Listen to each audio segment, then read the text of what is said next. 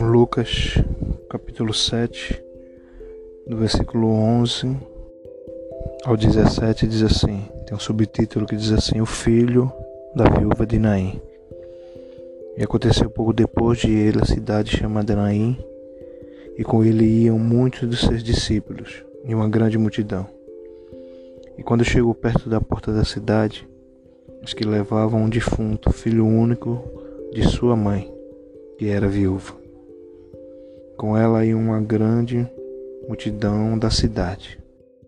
E vendo-a, o Senhor moveu-se de íntima compaixão por ela e disse-lhe: Não chores. Chegando-se, tocou o esquife, e os que o levavam pararam, e disse: Mancebo, a ti te digo, levanta-te. E o defunto assentou-se e começou a falar, e entregou a sua mãe. De todos se apoderou o temor, glorificava a Deus, dizendo: Um grande profeta se levantou entre nós, e Deus visitou o seu povo. E correu dele esta fama por toda a Judéia, por toda a terra circunvizinha. Começamos né, mais um podcast nessa tarde. E o título que o Senhor me deu, né? Colocar nesse podcast foi Quando morre a esperança, o que fazer? Estamos, né, mais um podcast nessa passagem, né? Passagem conhecida sobre a viúva de Naim que sabemos que né, Jesus ele estrategicamente ele não passava ou passou por algum lugar sem um propósito. A vinda de Jesus na terra foi um, um propósito né, divino do Pai. Então tudo que Jesus fez aqui na terra teve um propósito. Mas quando Jesus me deu, né, o Senhor me deu esse, esse título, né? Quando morre a esperança, o que fazer? Sabemos que se a gente for pegar um contexto né, dessa vida dessa mulher, primeiramente dita, já dizia que ela era o que? A viúva da cidade de Naim, né? Então essa mulher já tinha uma uma marca, né? Na sua vida que era ter perdido seu marido. Mas interessante que a palavra diz que Jesus decide, né, ir para aquela cidade de Naim com seus discípulos. E tinha uma grande multidão acompanhando ele. E a palavra diz que ao mesmo tempo quando a multidão que seguia Jesus estava entrando na porta da cidade, havia também outra multidão. Né? Agora, com essa mulher, essa viúva, levando o defunto, agora era seu filho, seu filho único. Né? E a gente via também que tinha uma grande multidão. Aquele momento era nítido, né?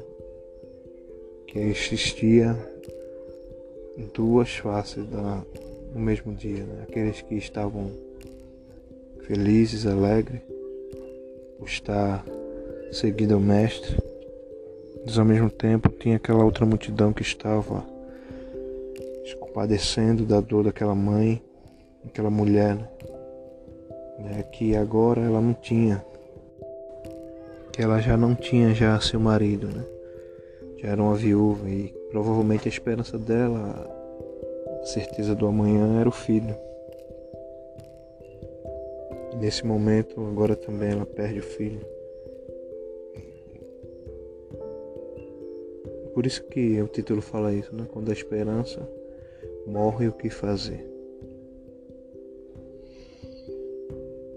Você pode até perguntar, mas estou praticamente igual essa mulher, né? que aí ela não via mais solução, para um lado, para o outro, não achava nada que poderia lhe ajudar. Né? Mas nesse momento, né, como eu disse, Jesus, ele, o Mestre, enquanto ele andou nessa terra, tudo que ele fez com, com um propósito. Lógico que o primeiro de todos era a salvação da humanidade, mas ele usou da sua glória, do seu poder, da sua compaixão, do seu amor para realizar também milagres, prodígios e maravilhas, né? enquanto ele andou nessa terra. E não era diferente, né?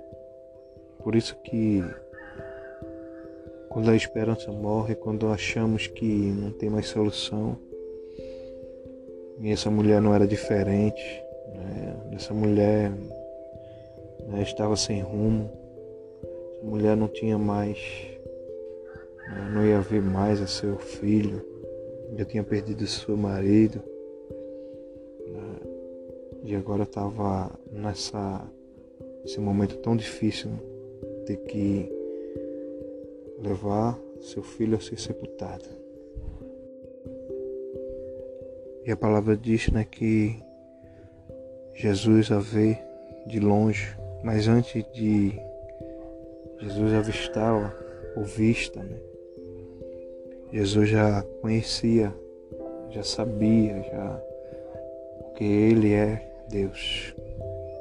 Então, antes de acontecer as coisas na nossa vida, antes de essa esperança mesmo que achamos ter morrido e não há solução, Ele já sabe de tudo. E a palavra diz que Ele vendo, Ele se move, né? A palavra diz que Ele sente a dor daquela mulher, que compaixão é isso, é sentir a dor do outro. E ele disse a ela, né, não chores. Que sabem, né? Muita gente chega a você e fala, não chores. Mas se só dá vontade de chorar, só dá vontade de se lamentar, só dá vontade de pensar, né? Que essa esperança nunca voltará. Era até lógico, né? Esse pedido de Jesus né? mas ele não disse isso por não sentir, não saber qual era a dor daquela mulher. Ele sabia a dor que ela estava passando, de ter perdido a sua, a sua esperança. E a palavra diz que Jesus chega, né? No esquife, ele toca, né?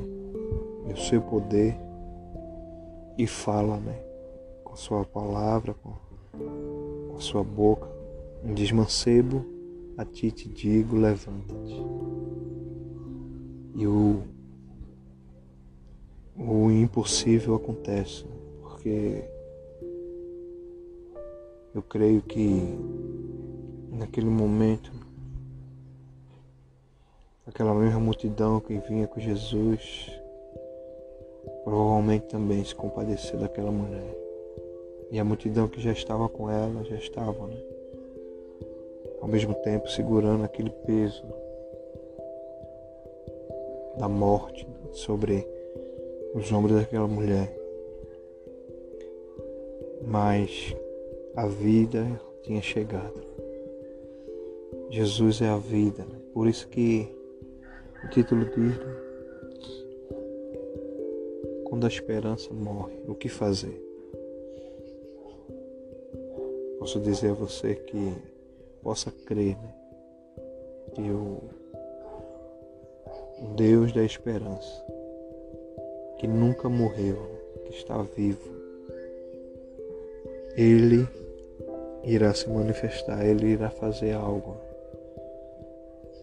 Jesus não precisava passar por aquela cidade, Jesus não precisava ter que passar por ali, mas por um propósito, por ver uma dor, por ver o sofrimento. Que sabe, poderia, o destino dele não era aquele, mas por causa daquela mulher, por causa daquela família, né? por causa daquele jovem, Jesus passou e fez o milagre acontecer. E a palavra diz que ele, o defunto, né? Começou a falar. E ele chegou e entregou a sua mãe. Quem sabe, né? A Bíblia aqui não diz, mas a gente pode conjecturar. Ele disse aqui, mulher, a tua esperança de volta. Nunca deixe de crer. Nunca deixe de acreditar que o Senhor, mesmo que nossos olhos, né, tudo que está ao nosso redor esteja desabando, tudo que muitas vezes achamos que não tem mais solução, Ele fará um jeito. Não um jeito para, como se diz, fazer algo que da forma que nós queremos, não. Ele, fala, ele fará do jeito certo, da maneira dele, da forma dele, e nos mostrará né? que Ele é a nossa esperança, que nós podemos acreditar que Ele, Ele vive e reina para todo sempre. E nós precisamos confiar, crer nele de todo o nosso corpo, toda a nossa alma, todo o nosso coração. E nós terminamos né, esse, mais esse podcast né, crendo que independente de como está a sua vida hoje, quem sabe você pode estar nessa situação dessa mulher, não igual, você não pode ter perdido o filho, o marido, mas você está passando de uma, uma situação que para seus olhos não há mais esperança, não há mais solução. Mas se você entregar tudo na mão daquele que é a esperança viva, creia tão somente que ele vai fazer tudo aquilo que está no centro da vontade dele, não da nossa. Este é mais um podcast que você consiga não só ouvir, mas também compartilhar. Sempre falo aqui que temos que ser multiplicadores das bênçãos de Deus. Não só ser ouvinte, mas só praticante também. Nós podemos. Deus está nos dando uma ferramenta para mostrar a sua glória, que Ele possa nos usar. Deixa mais uma palavra que traz vidas, aquela de Santo Manuel. Fico na paz. Em nome de Jesus. Fico na paz.